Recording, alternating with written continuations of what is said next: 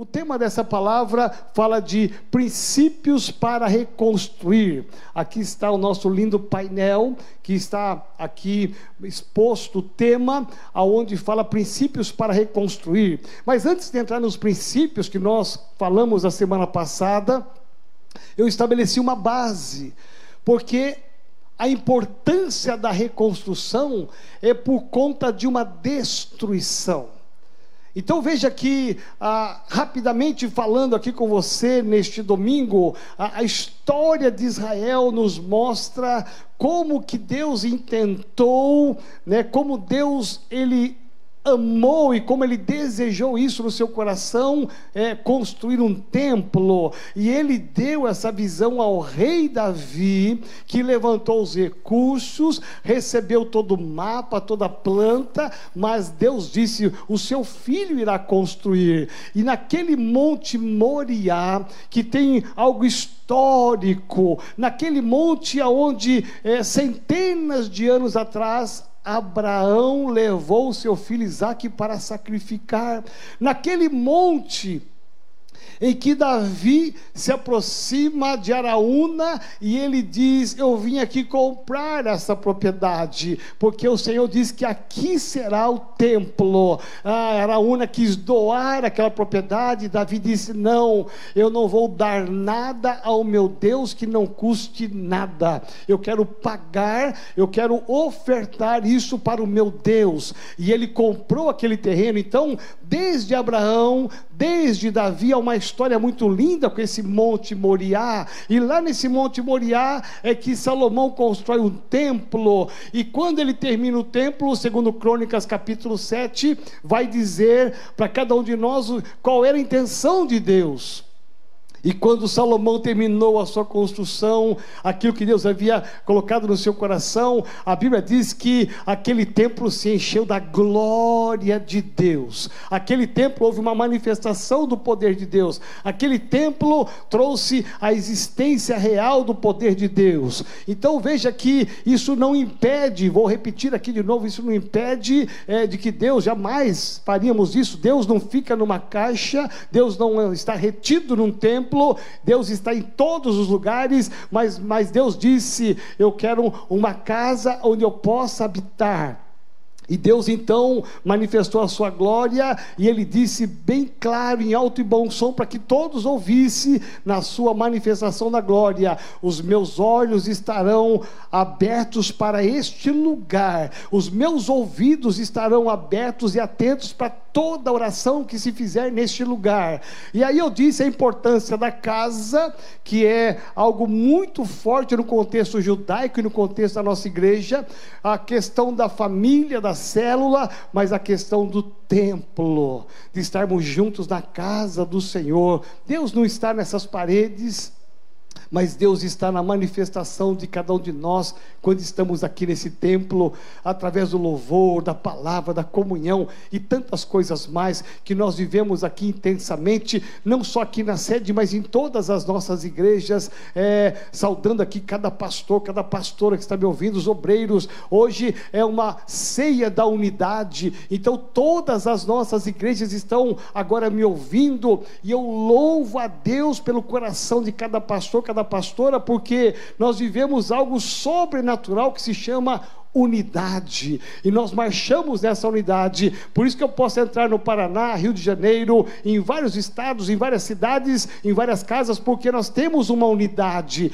E quando a unidade ali ordena Deus a sua bênção. Por isso você será abençoado, por isso você será abençoada. Então, o texto nos leva a uma construção. A construção ela foi agora ladeada de um muro. Esse muro tinha 12 portas, 34 torres em cima dela, era um muro muito comprido, aliás, o círculo dele era de 4 mil metros quadrados, ele tinha uma altura de 13 metros, uma largura de 9 metros, era um muro muito imponente, porque o muro representava três coisas naquela época: representava a proteção, a dignidade e a força. Então, ali era a resistência do templo, eles eram protegidos pelo muro. Então, quando os inimigos vinham, aquele muro servia de retenção, de proteção, ele, ele era imponente para que todos respeitassem, porque mostrava que dentro lá tinha a glória e a honra do nosso Deus. Mas houve um tempo em que a nação de Israel foi infiel com Deus um tempo em que a nação de Israel desobedeceu a Deus. E Deus havia dito no passado: quando houver desonra, quando houver infidelidade, tudo irá ruir. E por três vezes seguidos na história da humanidade, três vezes, em épocas diferentes, Deus permitiu que houvesse uma invasão, que o muro fosse derrubado e o templo caído. E se você for hoje lá em Israel, você vai encontrar apenas parte do muro que sobrou, que hoje é chamado o Muro das Lamentações. Então veja, tudo que Deus constrói, o diabo quer destruir. Tudo que nós construímos, o diabo quer derrubar. Então, a intenção do diabo, ao entrar e derrubar, é, abrir fendas nos muros, é, no muro, a, a intenção do diabo é derrubar o templo e as casas, destruir e levar o povo cativo para a Babilônia. A intenção dele não era só ferir as pessoas, a intenção dele era ferir a honra e a glória de Deus. Então veja que houve uma destruição, mas em toda destruição, em todo caos, Deus sempre está presente no controle e Ele sempre levanta alguém, sempre levanta um homem, uma mulher que possa ser instrumento para reconstruir. E é exatamente isso que nós estamos vendo na nossa nação brasileira hoje, no mundo, nas nações. Quantas nações estão assoladas? Olha o caos que está virando o país com tudo fechado e que, se Deus quiser, em nome de Jesus, vão começar a reabrir agora é, devagar, paulatinamente, para que a, a, vida comece a tomar o seu curso normal. Mas há um caos instalado, há uma destruição, sonhos foram destruídos, é, comércios foram destruídos, é, empresas foram destruídas. Quantos trabalhadores perderam seus lugares nas empresas? Quantas pessoas hoje estão sem um destino, sem um rumo, sem uma esperança? Então, então há um clima de destruição parecido, semelhante à época de Neemias. Então, quando chega a história a Neemias, a Bíblia vai dizer no capítulo de número 1, versículo 1, versículo 12, 2, aliás, diz assim: Veio Anani, um dos meus irmãos, com alguns homens de Judá então lhes perguntei a respeito dos judeus que escaparam e que sobreviveram ao exílio e a respeito de Jerusalém. E eles me responderam: os restantes, presta atenção nisso, os restantes, os que sobreviveram ao exílio se encontram lá na província estão, e aí vem um relato do caos, estão em grande miséria. Muita gente hoje está em grande miséria. Olha só, Quantas milhares de pessoas hoje estão fazendo filas na porta da Caixa Econômica para pegar 600 reais? O governo talvez nem esperava o volume tão grande de pessoas que estão no anonimato e que estão vivendo um caos, uma miséria, que não tem 600 reais para comprar alimentos e tantas coisas mais para a sua sobrevivência. É mais ou menos o que está acontecendo aqui. Eles estão ali, eles se encontram lá em grande miséria. Não é uma miséria qualquer, uma grande miséria e humilhação. E as muralhas de Jerusalém continuam em ruína, ou seja, mesmo os que sobreviveram ainda estavam em perigos daqueles dos inimigos de entrarem, atacarem e roubarem tudo que sobrou. E os seus portões, né, os doze portões foram destruídos pelo fogo. E aí, quando Neemias recebe essa notícia e o relato histórico e dramático, que é o que nós estamos vendo hoje, ele tem uma postura Neemias ele tem uma postura interessante, uma postura de fé, porque ele diz: quando eu ouvi essas palavras, presta atenção, eu me sentei, eu chorei e lamentei por alguns dias. São atitudes de um homem que tem paixão pela sua nação, compaixão pelos seus irmãos. É um homem que está sentindo a dor dos seus irmãos. E diz a Bíblia que ele não se desesperou. Tem muita gente desesperada hoje, muita gente perdendo a esperança, alguns perdendo até a fé. Ouça-me, olha a atitude desse homem que nos ensina algo tremendo. Fiquei jejuando e orando diante do Deus dos céus. A atitude desse homem é, tem que ser a minha atitude, a sua atitude, é o que a igreja está fazendo hoje em todo o Brasil.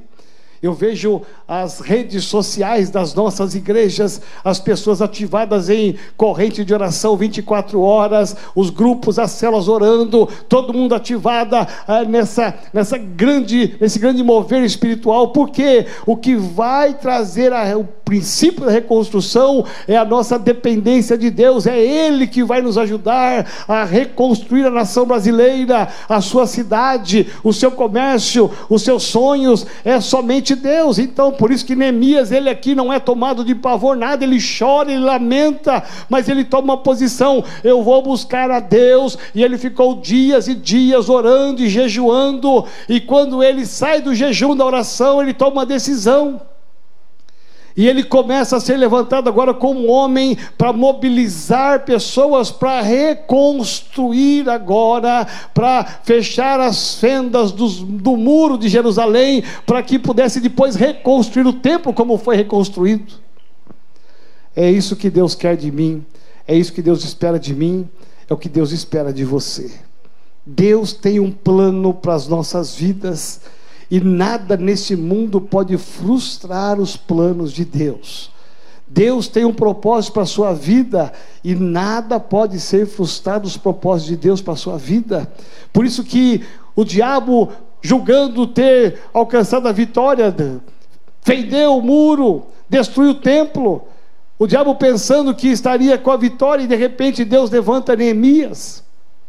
E Neemias vai promover uma grande revolução espiritual e material para mostrar que quando Deus está conosco, quando Ele está no governo, o final da história é muito lindo. E eu vou te contar algo aqui. Deus vai levantar você como Neemias de hoje. Deus vai nos levantar como Neemias de hoje para reconstruir essa nação. Eu vou dizer para você, algumas pessoas estão dizendo esse Brasil não tem mais jeito. Eu vou dizer para você, tem jeito sim. Nós vamos nos levantar. Estamos jejuando, orando, buscando a face de Deus para reconstruir essa nação. E em pouquíssimos anos essa nação vai ser uma grande nação de expressão não só na América Latina, mas mas no mundo inteiro. Deus tem um coração voltado para a nossa nação. Então nós precisamos entender que o projeto de Deus, o processo de Deus, é que você se levante e não fique apenas murmurando, lamentando e ouvindo tanto de notícias de destruição, de mortes, de coisas ruins. Não,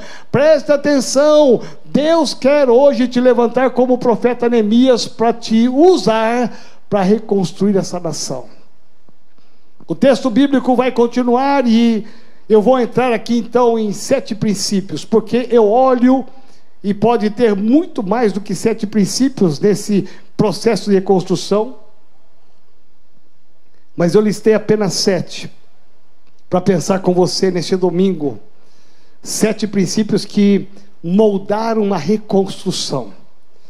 Foi um homem cheio de coragem o final da história pode ser mudado quando Deus encontra o coração de alguém que está disposto a ser usado por Ele.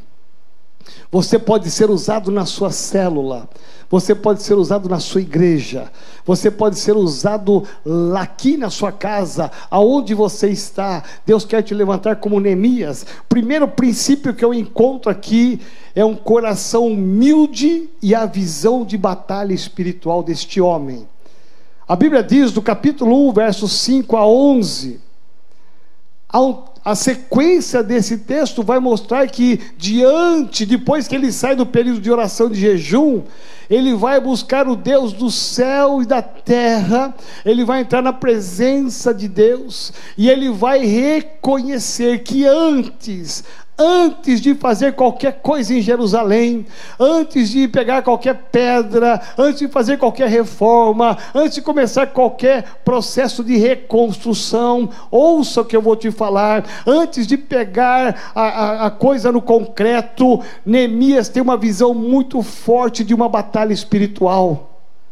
Ele sabe que vai travar uma batalha espiritual e ele vai entrar na brecha entre o seu povo e Deus. Ele vai entrar na brecha e ele vai olhar para Deus e vai reconhecer: Deus, eu sei que tudo isso aconteceu porque nós pecamos, eu pequei, a tua nação pecou, nós fomos infiéis, desobedecemos a tua aliança, desobedecemos os teus mandamentos. Lá no passado o Senhor havia já profetizado isso, o Senhor havia dito isso: que se quebrássemos essa aliança, se fôssemos infiéis, algo iria acontecer conosco. Meu irmão, presta atenção.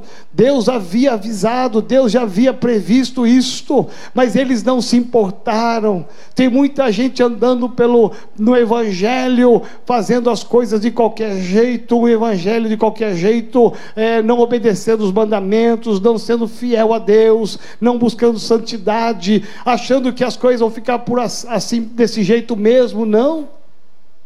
Olha o que aconteceu com uma nação de Israel. Olha o que está acontecendo com a nossa nação. Olha o caminho que estava tomando o mundo e o Brasil especial na questão da imoralidade, de valores invertidos, o caos que estava instalado, as pessoas buscando só os prazeres da carne, se esquecendo de Deus. Quantas pessoas, e que até evangélicos que iam na igreja quando tinha interesse apenas mas não tinha uma fidelidade, não tinha uma constância. Nós levamos, muita gente levava o evangelho de qualquer jeito, é mais ou menos isso que aconteceu com a nação de Israel. E Deus então permitiu que houvesse as fendas do muro e que eles fossem invadidos, destruídos e ainda fossem levados para o cativeiro e ficassem lá 70 anos cativos. Mas Deus levantou Neemias, como quer levantar eu e você para hoje olhar para a nossa nação e buscarmos o arrependimento de Deus. Um homem que há tantos anos atrás teve uma visão muito forte de batalha espiritual. Nem se falava isso naquela época. Ele entrou na brecha, ele pediu perdão pelos seus pecados e, pelo, e perdão pelos pecados de uma nação inteira. Aquele homem, ele entra antes de eu fazer qualquer coisa lá, antes de eu ir em Jerusalém, antes de eu fazer qualquer coisa nesse muro ou lá em Israel. Eu preciso pedir perdão a Deus, eu preciso pedir perdão a Deus, não só pelos meus pecados, mas pelo pecado de uma nação inteira. Talvez você precise hoje, nesse domingo de ceia, você necessita hoje olhar para a sua vida e perceber que muitas coisas foram destruídas ou roubadas, porque em algum momento da sua história você quebrou a sua fidelidade com Deus, você quebrou uma aliança com Deus. Talvez você não levou tão a sério as coisas de Deus como deveria levar a sério. Talvez você fez um voto e quebrou esse voto com Deus. Talvez hoje nessa ceia Deus quer te levar a um arrependimento pela sua vida, mas um arrependimento pela nossa nação. Hoje nós vamos nos levantar nessa ceia para pedir perdão a Deus pelos erros da nossa nação, por aqueles que já passaram e ministraram e pregaram uma ideologia errada, valores errados, combatendo o Evangelho. Por isso que neste domingo o nosso coração tem que estar sensível a Deus. O seu coração tem que estar sensível a Deus para entender que uma destruição ela não vem à toa. Deus não é Deus de destruição, Deus é Deus de reconstrução ou de construção. O diabo é que veio para matar, roubar e destruir. Essa é a missão do diabo. E o diabo só rouba, mata e destrói quando há uma legalidade. E aqui na Bíblia, Neemias vai assumir essa legalidade, vai dizer: Eu sei, Senhor. Eu sei que tudo que estamos vivendo e passando é porque nós pecamos, ele se inclui nesse pecado, nós quebramos a tua aliança, não fomos fiéis ao Senhor. Segundo princípio, antes de fazer qualquer coisa, procure olhar na sua vida, como nós olhamos na nossa nação, e se alguma coisa há que precisa ser consertada. Hoje é o dia do conserto. Eu não estou aqui para julgar você. Eu não estou aqui para condenar você. Eu estou aqui para te ajudar a você reconhecer aonde é que você falhou e errou, se é que você falhou e errou, e que houve uma destruição. Porque se você quer reconstruir alguma coisa na sua vida, o primeiro passo é você ter um coração humilde e essa visão de batalha espiritual e pedir perdão a Deus. Segundo princípio, capítulo 2, versículos 7 e 8. Esse texto nos leva a pensar exatamente em um princípio muito interessante, a submissão a uma autoridade. Ou seja, Neemias, ele consegue entender que é a nação que pecou, que precisa ser agora perdoada por Deus. Ele pecou, precisa ser perdoado por Deus. Mas ele também vai reconhecer o princípio de autoridade. Eu vou falar com toda sinceridade, eu respeito quem não é favorável ao nosso presidente, eu respeito. Talvez alguns estejam me assistindo e pensando o contrário, mas ele é a nossa autoridade. A gente consegue, conseguimos olhar aí alguns debates, algumas discórdias e um, um total desrespeito com a nossa autoridade, o presidente Jair Bolsonaro. A gente consegue perceber como que as pessoas perderam, autoridades perderam o respeito com as autoridades maiores.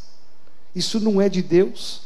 E Neemias vai buscar exatamente antes de eu fazer alguma coisa, antes de eu ir lá e promover alguma coisa, eu preciso me colocar diante da minha autoridade e pedir a bênção dele. E ele vai perante o rei e pede a bênção. Ele fala: há um propósito no meu coração, eu vou lá para reconstruir, o Senhor me abençoa.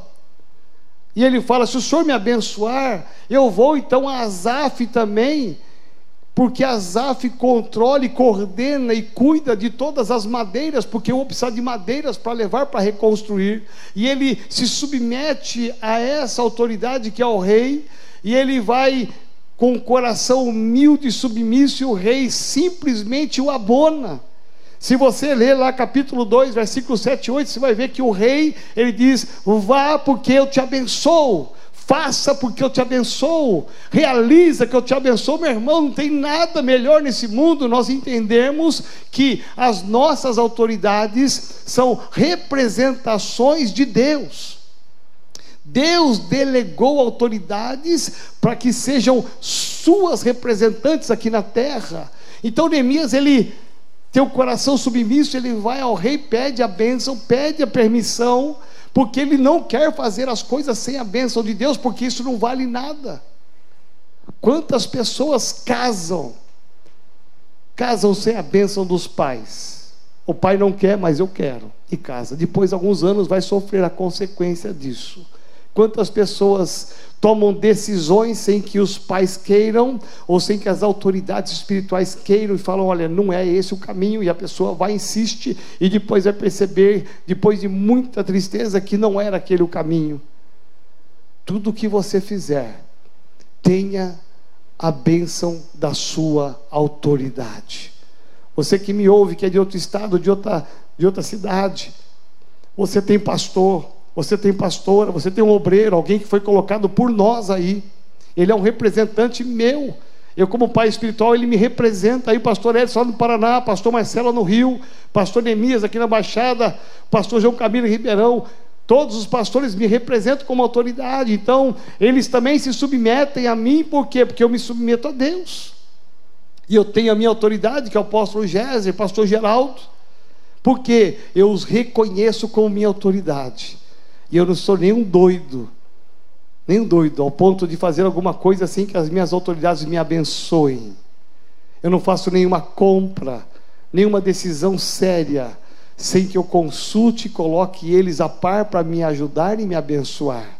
É tão bom quando você ouve uma palavra do nosso Pai e diz: Olha, vai que eu te abençoo. Isso faz a diferença. Neemias sabia isso. Para reconstruir, ouça que eu vou te falar. Você tem que ter um coração voltado e humilde para um conceito de batalha espiritual, mas também uma submissão à autoridade. Tudo que você for fazer, liga, consulta, manda o WhatsApp, manda uma mensagem, entra no Instagram, no Instagram do seu pai, da sua mãe espiritual, mas faça algo que você tenha a bênção daquele que está acima de você. Isso atrairá a bênção de Deus do que você for fazer. Nenhum processo de construção e muito menos de reconstrução vai ter sucesso se você não tiver a bênção da sua autoridade. Esposa tem a bênção do seu marido, filhos tem a bênção dos seus pais, família tem a bênção dos seus líderes, discipuladores, dos seus pastores. Vamos alinhar a nossa vontade com a vontade de Deus, e Deus vai usar alguém para falar com você, alguém para te dar a direção. Se submeta, porque na submissão existe a bênção de Deus. Em terceiro princípio, Neemias teve o entendimento que ele não conseguiria fazer uma obra desse porte, desse tamanho, sozinho. Ouça que eu vou, vou te falar. Às vezes você tem um projeto, um desejo tão grande, você quer fazer tudo sozinho. Desde o dia em que você aceitou Jesus Cristo, você nunca mais estará sozinho. Jesus estará com você todos os dias, o Espírito Santo estará com você todos os dias. Você que entrou numa célula, você faz parte de uma célula, de uma igreja, da nossa igreja. Você nunca está sozinho. Então, tudo que você for fazer, nunca pense em fazer sozinho. Eu vou carregar essa mesa, eu vou carregar esse púlpito, eu vou fazer sozinho. Não. Eu estava trazendo o púlpito aqui, o pastor Davi Maia veio correndo e me ajudou a trazer o púlpito para cá, embora seja leve. As coisas ficam muito mais fáceis, muito mais tranquilas quando nós fazemos em equipe. Quando nós trabalhamos em equipe, e Neemias sabia disso, a obra era muito grande exigia muito esforço, muita mão de obra. Ele jamais pensou em fazer algo sozinho para que a glória fosse dele. Eu fiz sozinho, levei dez anos, mas eu fiz sozinho. A glória é minha, foi esforço meu, capacidade minha, dinheiro meu. Presta atenção, tem gente que quer fazer tudo sozinho para puxar a glória para ele, para puxar a, a, a bênção para ele. Presta atenção, não é assim que funciona no reino de Deus e na igreja. Deus quer que você trabalhe em equipe. Por isso que você está numa célula é a célula que vai ganhar a rua para Jesus, é a célula que vai ganhar os vizinhos para Jesus, é a célula que vai ajudar a igreja nos mais diversos ministérios dela, é a célula, é você envolvido com mais pessoas que nós vamos fazer aqui o louvor, a adoração. Olha que coisa linda, pastor Davi Maia, Priscila, a banda, ele sozinho com o sax é uma bênção, sim, é uma bênção, a glória vem, vem, mas meu irmão, coloca a pastora Priscila do lado, ah, a glória vem maior, aí coloca o tecladista ali que está para casar, meu irmão, a glória vem maior ainda. Aí coloca ali o Azaf na guitarra, vem mais ainda. Aí coloca lá o Silas na bateria, meu irmão. Aí quando você vê esse conjunto todo aqui, você fala, é a manifestação de Deus, porque não precisamos, não necessitamos fazer tudo sozinho, nós podemos trabalhar em conjunto. E se nós queremos reconstruir essa nação, ouça que eu vou te falar, não é só a sua igreja, não é só a sua célula, não é só na sua cidade. Nós temos que dar as mãos como metodista renovada, dar as mãos para a igreja batista dar as mãos para os assembleianos, para os presbiterianos, nós devemos dar as mãos para todas as igrejas evangélicas e dizer: juntos vamos reconstruir a nação brasileira, nós vamos levantar essa nação, orando, clamando e colocando essa nação diante de Deus, para que a glória da reconstrução não seja só sua, da sua cidade, da sua igreja, do seu pastor, mas nem da renovada, mas seja do povo de Deus. Quarto princípio. A Bíblia diz que, capítulo 2, verso 19 e 20, de Neemias ainda, diz que quando eles se propuseram, agora são muitas pessoas que se propuseram a fazer a obra, diz a Bíblia que dois, três homens se levantaram, três homens se levantaram contra esta obra. E aí aparece Sambalá, Tobias e Gesem três homens que se levantam e começam a zombar, a ridicularizar, a se colocar como oposição à reconstrução. Capítulo 2, 19 e 20 vão falar isto. Normalmente os opositores são aqueles que criticam o que a gente faz. Eles zombam o que a gente faz, desprezam o que a gente faz. Qualquer coisa que você vai fazer, sempre ouça que eu vou te falar, sempre haverá uma oposição. O diabo sempre vai usar alguém para te criticar, alguém para te condenar, alguém para te julgar, alguém para zombar de você, para falar mal de você, isso sempre haverá. Uma grande obra que vai ser reconstruída o diabo não está contente, Satanás não está contente, o inferno não está contente, e eles levantam três homens, três líderes para exatamente condenar essa obra, para humilhá-los. Sabe por quê? Porque eles não querem, o inferno não quer que a obra seja reconstruída.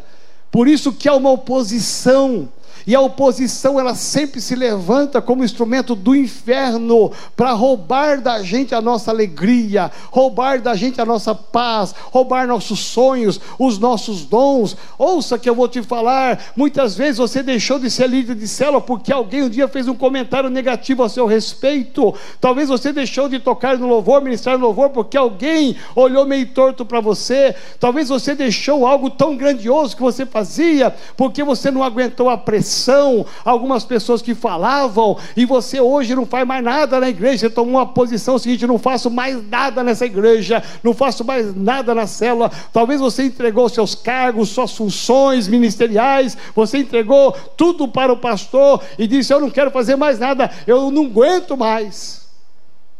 Eu quero te falar uma coisa bem clara. Deus quer que você vença os opositores Neemias ouviu a zombaria, as críticas, as murmurações, a humilhação. Ele ouviu tudo que talvez você já ouviu também e muito mais. Sabe qual foi a reação dele? Ele nem se importou com isso, porque ele tem um projeto de Deus para fazer. Deus colocou algo no coração dele, não é o falatório. Ah, você não prega bem, você não dirige bem uma célula, você não toca bem no louvor, você não é bom no teatro, você não é bom na intercessão. Meu irmão, isso é coisa do capeta. O que Deus quer é que, se há um projeto de Deus para a sua vida, vença essa oposição, vença a oposição e volte para o ministério volte para a célula, volte para o louvor. Mas não deixe a oposição roubar os teus sonhos, os teus projetos, os teus dons. Talvez terminando essa palavra, você vai ter que ligar para o seu pastor e dizer: Pastor, eu ouvi essa palavra lá de São Paulo e eu quero voltar. Eu quero voltar para a igreja. Eu saí da igreja porque me criticaram, talvez falaram mal de mim. Até hoje nunca tiraram a limpa a história. Talvez você vai ter que ligar para o seu pastor e dizer: Olha, eu te entreguei a célula ano passado, mas eu quero voltar. Eu quero voltar a ter uma célula na minha casa novamente. O Senhor me dá uma chance, me dá uma oportunidade. Talvez você parou até de putadel porque você desistiu de tudo. Eu quero te dizer, mesmo que você tenha se sentava, se assentava aqui nas primeiras fileiras e com o tempo, com as murmurações, com as críticas, foi passando por meio, por meio, por meio. Aí quando você viu, você estava lá atrás nas últimas cadeiras só olhando, olhando, analisando e pensando: o que, que eu estou fazendo aqui? Eu dei minha vida, eu fiz tantas coisas e ninguém me entendeu. Meu irmão, isso é oposição do inferno. Neemias nos dá uma lição tremenda. Ele tem visão de batalha espiritual, se submete, e ele vai enfrentar oposição, mas ele não está nem aí com oposição. Sabe por quê? Porque ele tem um projeto de Deus no seu coração. Deus o chamou para reconstruir, e não são três homens, três líderes, mesmo que fossem fortes, que vão roubar o projeto de Deus no meu caminho, não. Tudo que você for fazer, presta atenção, o diabo sempre vai se levantar contra você. Eu me lembro que uma das vezes o pastor Davi Maia ia gravar um CD e de repente com todos os equipamentos no carro. Lembra, filho? E no meio, veja, para fazer a obra de Deus. Não é que roubaram o carro com todos os instrumentos dentro. Não foi isso, filho? Numa conferência. Roubaram tudo dele. Você acha que isso é de Deus? Veja que a grande mensagem de Neemias, o terceiro princípio, o quarto princípio, aliás, é que você tem que enfrentar os inimigos. Enfrente os inimigos.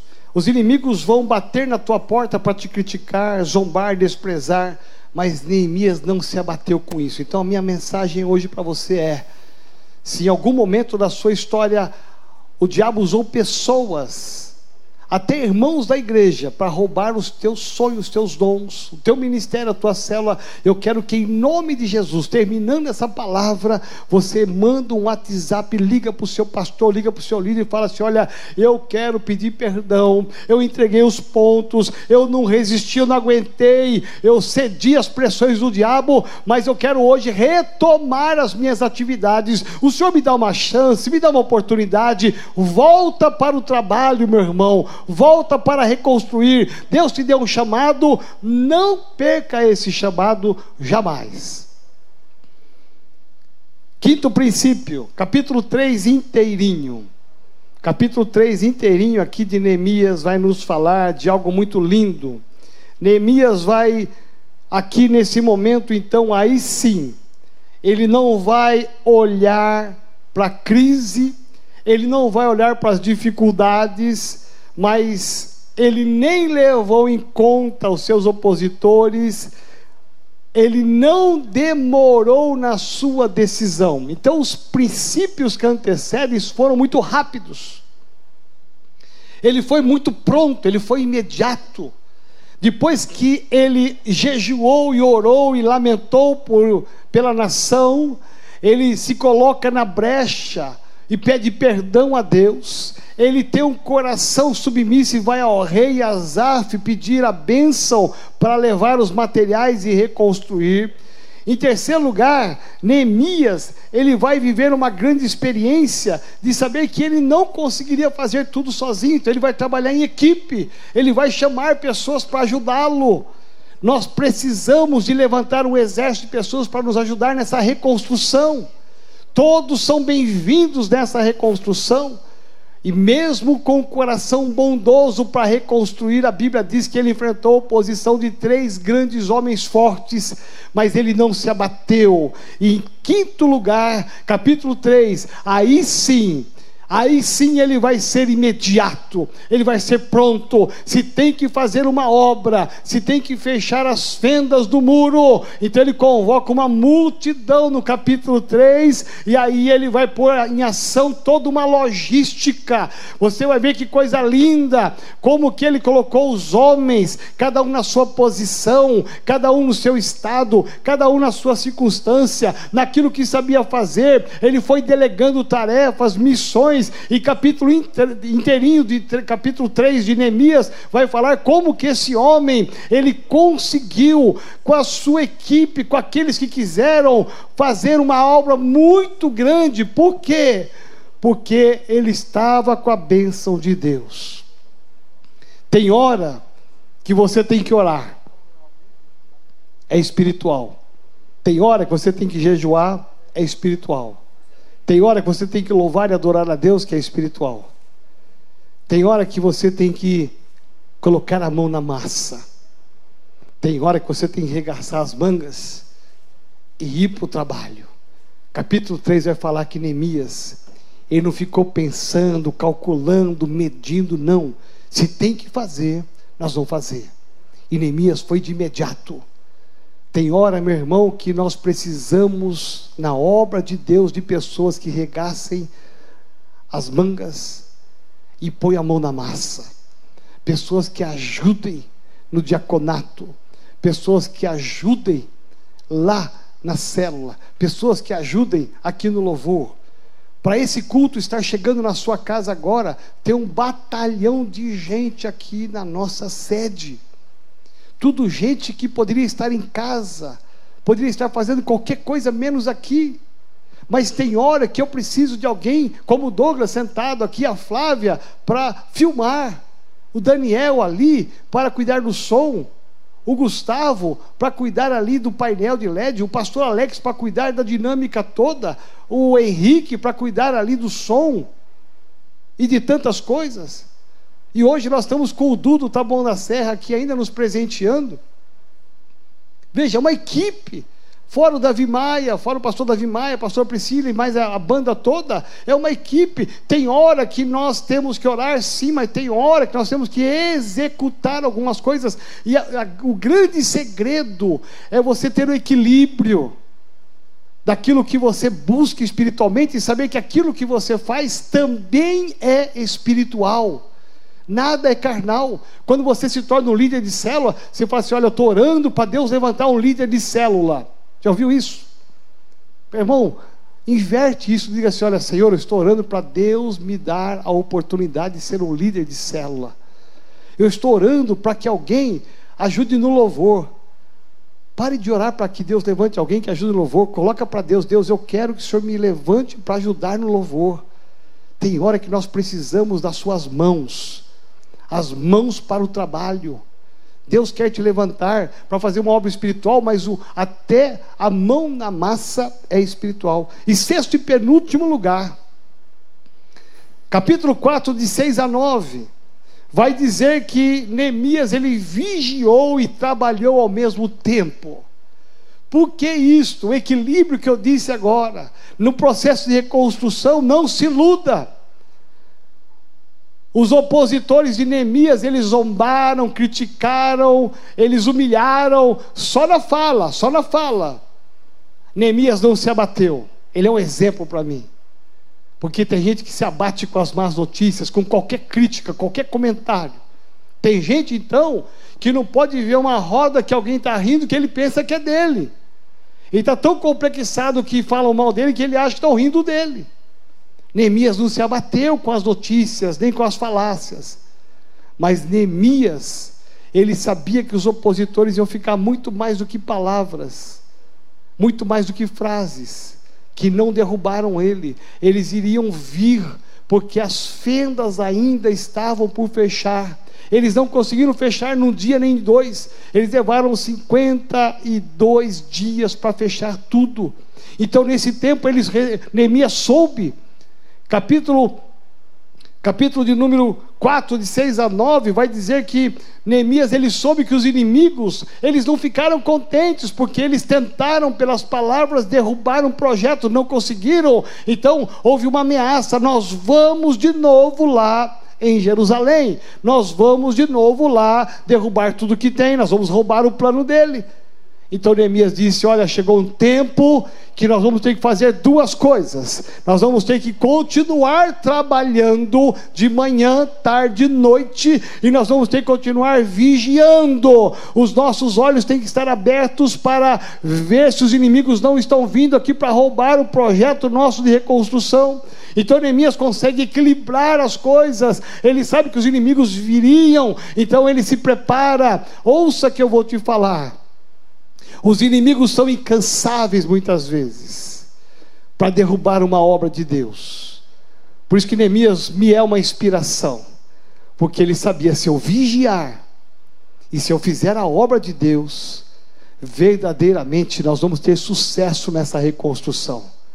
O próprio Jesus disse: vigiai e orai. A ordem é interessante, porque Jesus não fala orai e vigiai ele coloca vigiai, olho, olho no seu inimigo, olho nos adversários, vigia e depois ora.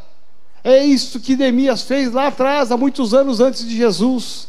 Ele disse: Nós vamos continuar trabalhando, mas vigiando sempre. Sabe por quê? Porque o inimigo não dá trégua, ele não dá folga. A célula está indo bem, você pensa agora está indo bem, vai bombar. O inimigo, se você não vigiar, enquanto você faz a célula, cuida das suas ovelhas, enquanto você cuida da sua igreja, se a gente não vigiar, o inimigo entra, ele não só fala, mas ele vem tentar fazer algo para derrubar a sua célula, derrubar a sua igreja, roubar o seu projeto. Por isso que nessa nação brasileira. Deus nos chama para ter essa unção dobrada. Nós vamos ter que pôr a mão na massa para reconstruir essa nação, sim. Nós vamos ter que orar, sim. Vigiar, sim. Por quê? Porque o inimigo não dorme naquilo que ele faz. Em sétimo e último lugar, e eu quero encerrar minha palavra aqui com você neste domingo de ceia. Neemias, quando ele termina todas as coisas. A Bíblia diz que não apenas ele, mas até os seus inimigos. 52 dias se passaram e o muro foi restaurado. Louvado seja Deus. A boa obra que Deus começa, Ele termina. Deus deu uma unção, uma graça a Neemias. O povo tinha ânimo para trabalhar. O povo não queria trabalhar. Sabe o que é isso? É uma célula ungida, uma igreja ungida. Não, não há tempo ruim para a gente. É com chuva, com sol, com quarentena, sem quarentena. Nada vai impedir de a gente estar junto fazendo a obra de Deus. Neemias diz no texto que o povo tinha ânimo para trabalhar, eles não paravam nem de noite turnos e mais turnos direto, porque o povo estava animado, porque era Deus abençoando. Então aquilo que Deus começou, ele terminou. E Neemias, então, depois de tudo concluído, o muro agora restaurado, as portas restauradas, tudo agora em ordem. Antes de começar a reconstrução do templo, agora foi resgatado a dignidade, foi resgatado agora a força, foi resgatado agora a proteção da nação de Israel. E nesse processo, quando ele termina tudo, e ele me leva a pensar em algo muito sério, que é um princípio muito interessante: a honra a Deus. A Bíblia diz que até os inimigos reconheceram, eu reconheço que é Deus na minha história. Quando você serve ao Senhor, você está reconhecendo que foi Ele que te chamou. Quando você é um instrumento de Deus, e alguma coisa boa acontece, uma cura, um milagre, uma porta se abre, você olha e diz: Foi Deus. Deus. Ele merece a honra e a glória. Quando você dizime oferta, você está dizendo para Deus: Eu reconheço que tudo que eu tenho de salário é porque o Senhor tem me dado. A Bíblia diz que Neemias e os opositores dele, 52 dias numa prova, numa luta, mas quando tudo está pronto, eu vou agradecer ao meu Deus. Gratidão. Eu reconheço que eu sou o que eu sou, que eu tenho o que eu tenho, que eu fiz o que eu fiz, porque foi Deus. Sem Ele, nada disso teria acontecido. É Deus na sua vida, é Deus na nação brasileira. Preste bem atenção. O nosso Brasil nunca mais será o mesmo. Nunca mais. Isso balançou valores, princípios, conceitos. A vida da gente vai ser muitas vezes melhor. A igreja será muitas vezes melhor a sua célula será cada vez melhor, a nossa nação será melhor. Sabe por quê?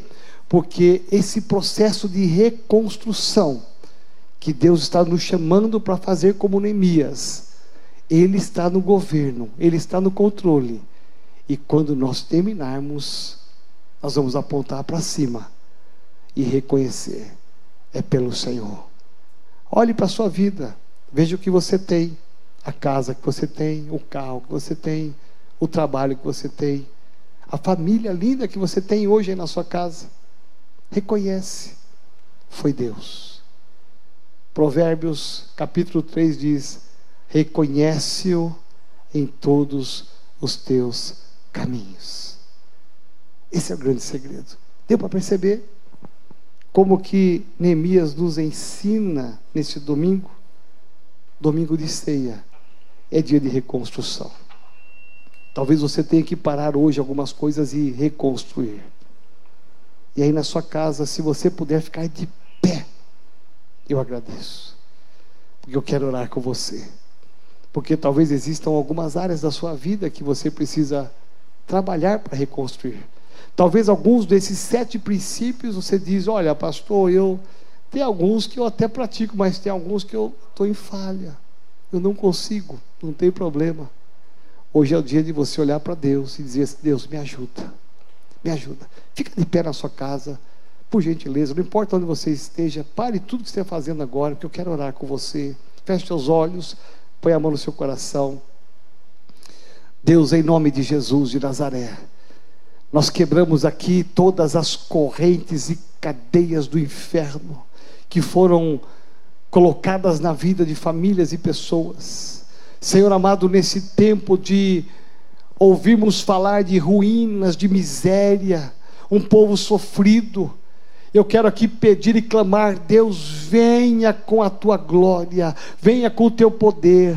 Deus, existem pessoas agora nesta casa que precisam ser tocadas. Eu peço, Espírito Santo de Deus, toca de uma maneira especial e sobrenatural. Entra, Senhor, através desse celular, dessa televisão. Ah, Senhor, entra agora, em nome de Jesus de Nazaré. Senhor, se há áreas que precisam ser modificadas, se existem áreas que precisam ser transformadas, algumas serem até acrescentadas, eu peço em nome de Jesus de Nazaré, venha trazer, Espírito Santo de Deus, um alinhamento, ajuda ajuda este homem, ajuda esta mulher, ah, Senhor, a viver esses sete princípios. Nós queremos a tua bênção, nós queremos andar debaixo da tua bênção. Por isso, vem, Senhor, tira todo o mal, tira aquilo que não tem agradado ao Senhor e nos leva a viver um nível mais elevado de fé.